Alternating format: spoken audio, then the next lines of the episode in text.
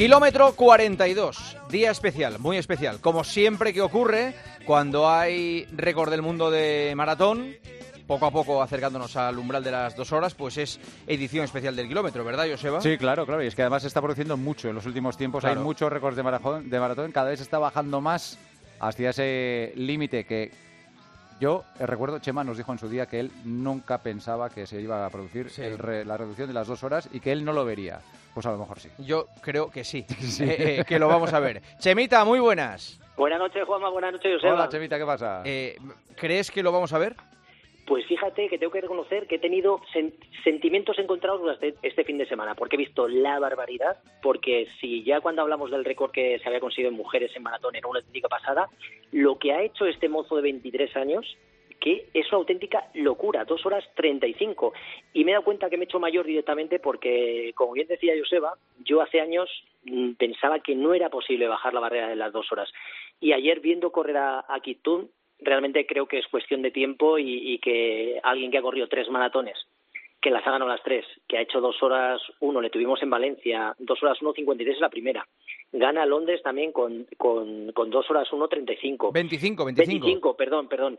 Y se mete dos horas cero cero treinta y cinco. O sea, es salvaje, o sea, correr a dos cincuenta y uno. O sea, es algo eh, 34 segundos en 200, Juanma. Sí. 34 segundos. a ver, yo lo comentaba antes con Joseba. Eh, efectivamente, si ahora analizas los dos maratones anteriores, dices, joder, debimos verlo venir.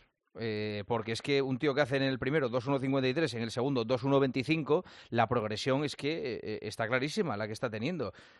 me da que pensar que el año que viene efectivamente puede bajar otros 30 segundos. Claro, es que además es que ha cambiado, ha reventado todo el, todo el historial del maratón, no solo por el registro, sino también por la edad, por los 23, años, Porque hasta ahora el maratón era pues la, última parte la, digamos, de los fondistas, ¿no? 1.500, 5.000, 10.000 y luego ya me voy al maratón. No, no, ahora ya empiezan a prepararse específicamente para el maratón porque este chico tiene solo 23 años. O sea que, por un lado se carga eso, todas las, las leyes que había escritas de fisiología, entrenamiento, que había que ir con calma, pero está pasando, si os fijáis, en muchos deportes, está pasando en el ciclismo, con Van Aert, entonces estamos viendo sí, con Pogacar, Roglic, todos, bueno, Roglic que este fin de semana tenía las sensaciones de que me, que me había hecho mayor directamente porque eh, ahora los corredores, los atletas, los deportistas son mucho más profesionales, eh, los medios tecnológicos han avanzado muchísimo, entonces yo creo que tenemos ante nosotros un cambio en el deporte que hace que sea todo mucho más precoz entonces te da, se da las circunstancias de que un chaval como Kitun, que es lo que decía Juanma, lógicamente si corre dos maratones a 2-1, pero acordaros que cuando estuvimos hablando de él antes de Londres, este señor había fichado por una marca que no era Nike, eh, no apareció, o sea que era un chico también un poco... Sí, un poco díscolo, sí, sí. Y de repente apareció allí con la, con la ropa de Nike en la presentación de Londres y los de la marca esta que le habían pagado, que no había aparecido, se, mostró se mostraron extraños. Claro, luego ganó y fíjate, allí presentó prototipo nuevo, que yo creo que también esas zapatillas que llevaban tenían una pinta espectacular que no sé realmente lo que puede ganar, pero vamos, es que ha sido insultante. Las libres las habían preparado para hacer dos horas 1.04. Y este señor, en cuanto salen, se pone a correr y se carga todas las libres. O sea, no tenían eh, ritmo ni, ni estado de forma para aguantar el ritmo que marcaba el eh, Kitun. O sea, algo salvado, solo se queda uno. Y sobre todo, ¿cómo acaba? O sea, acaba el último el último 10.000, que es una auténtica locura, 27.52. O sea, 2.49. O sea, es algo... Yo todavía estoy alucinando. O sea, Del 35 al 40 hace 2.49 por kilómetro. ¿eh? Del 35 al 40. ¿eh? Es increíble. Es una barbaridad. Es una barbaridad. Increíble. Sí, sí. Y, y yo creo que este, fíjate, o sea, que lo que decíamos, ¿está el hombre capacitado para bajar de las dos horas? Yo decía, ni de coña, ni de coña. Vimos a Kichogue, que era el atleta superlativo, que le habían preparado todo, con el coche, las liebres, con la, la con la de nutrición, todo controlado, y lo pudo hacer en esas condiciones. Pero claro, lo de este chaval, eh, y solo 23 años, o sea, que me parece algo, algo fuera de lo normal, un mm. auténtico extraterrestre, y vamos, o sea, otra gran gesta, una auténtica pasada lo que, lo que se ha habido en, Chicago. Hay que reconocer condiciones óptimas. Muchas veces nos preguntan, oye, ¿cuál es la temperatura ideal para correr una maratón? Siempre decimos que tirando hacia frío, es decir, unas condiciones de 10 grados, siempre son mejores que no cuando mucho calor, que sí que te puede limitar y condicionar la marca. Pues estábamos con 10 grados y 50% de humedad, con lo cual las condiciones fueron idóneas. Este se quitó el gorrito para el principio, bueno, hasta que entró en calor, a partir de la media maratón, y terminó la segunda media maratón en 59 minutos 47 segundos, o sea, bajando de la, de la hora a la, media. O sea, tremendo, tremendo, tremendo, tremendo. Está todo el mundo igual. Pregúntaselo a Javi Guerra, que es otro de los expertos en Javi Guerra, que, tiene 207. 207, sí. Impresionante. Que, que, vaya, ruina de marca. Hola, hola, Javi, muy buenas. Buenas noches, Juanma, Joseba, Chemita. Eres un lenteja en la maratón. Sí, hombre. 207. Nosotros dándote bola aquí, tú 207. Te va a doblar Kiptum. Soy un patatero al lado de Kiptum, nada, no tengo nada que hacer. Impresionante, la verdad que como bien ha explicado Chema, estamos todos perplejos pero sobre todo por la forma, ¿no? La, manera de correr, la anarquía, el increpar a las libres desde el principio y luego, eh, evidentemente, sobre todo ese último parcial de los 12 kilómetros que yo lo estuve viendo por la tele y la verdad que es que me quedaba impresionado, o sea, la facilidad, se salía de las curvas y bueno, pues evidentemente, como ha dicho Chema, yo también no era muy, muy, no estaba muy convencido de que se podía bajar de las dos horas una maratón comercial. Yo ahora mismo vamos, eh, va a tardar muy poco este hombre en conseguirlo. ¿Muy poco? O sea, ¿crees que...? Sí, sí. Eh, eh, porque este año, ¿qué otro plan tiene? ¿Va, hará este Valencia?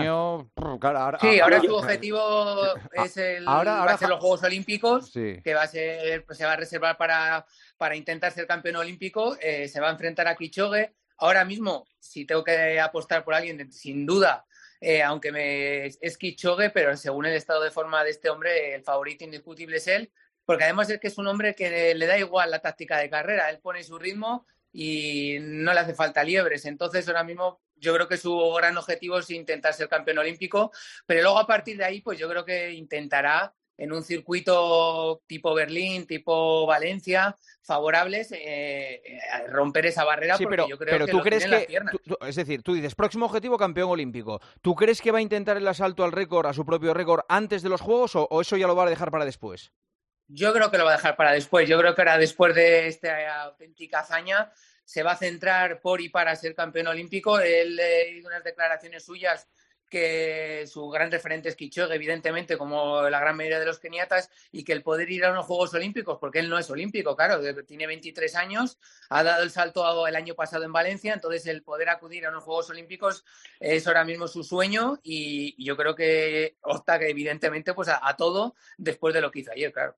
Yo creo que ahora, lo que, debe estar esperando es la morterada que le van a ofrecer de un sitio y de otro y de otro para que vaya el año que viene a correr allí, claro. Eso también es, Esa es, Joseba, acabas de dar con la clave. O sea, yo le había, lo que dice Javi, yo le había escuchado que su gran sueño es batirse con Kichogue en los Juegos Olímpicos. Creo que le ha salido un grano a Kichogue porque él pensaba que era un poco a lo mejor su retirada ideal, soñada, y con este chaval eh, yo creo que se lo va a poner muy difícil. Y yo creo que estarán haciendo todas grandes maratones Berlín, Valencia, que puede tener una oportunidad también, porque él ya conoce Valencia, y, yo creo que el que ponga más morterada va a ser el que... Javi, ¿cuánto, le, ¿cuánto le pueden pagar por eh, correr un maratón ahora mismo a Kiptum?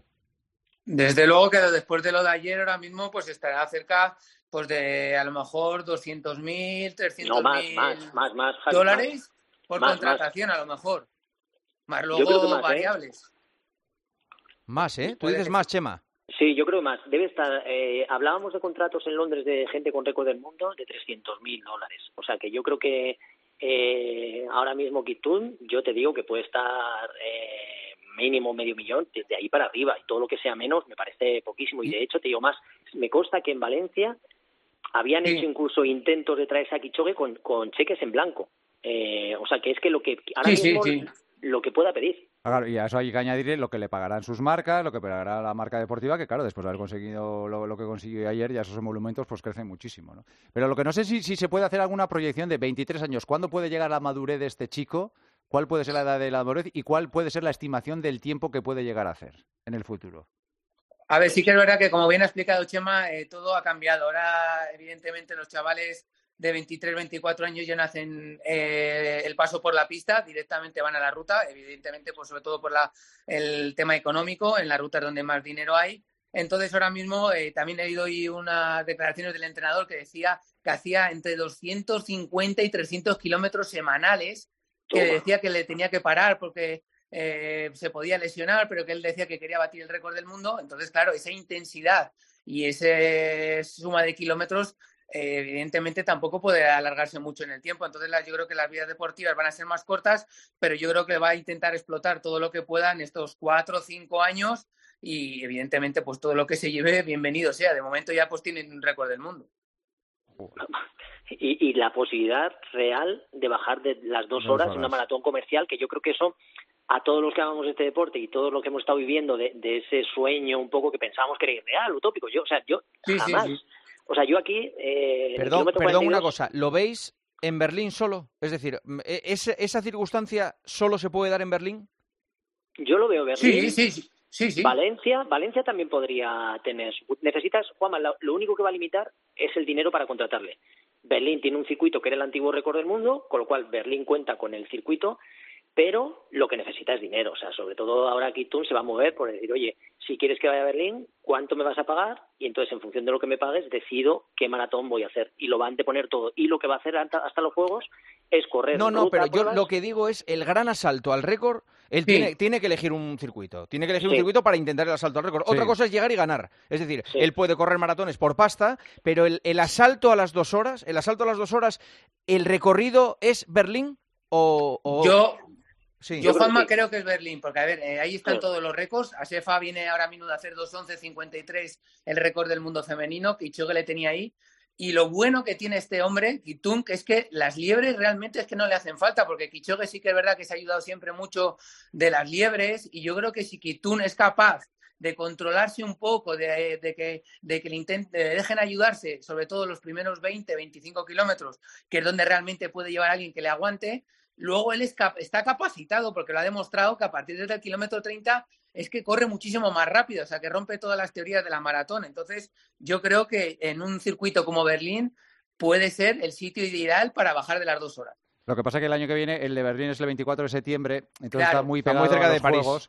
Claro, pero es que Valencia está después, o sea, tres, cuatro meses después. Valencia está en diciembre. Claro, y ese mm. sí que podría ser una, buena fecha. Yo estoy viendo a Rocha ahora mismo contando los billetes diciendo a ver cuánto le vamos a dar a este porque queremos que bate el récord del mundo, o sea, que baje de las dos horas. Valencia no es un mayor, Valencia no es un mayor. Eh, claro, vamos a ver, a ver qué es lo que decide. También no será solo él. Evidentemente habrá un equipo de marketing, de representantes alrededor, las marcas tendrán mucho que decir, pero es que estamos realmente ante un reto ya, yo creo que, que va más allá del deporte.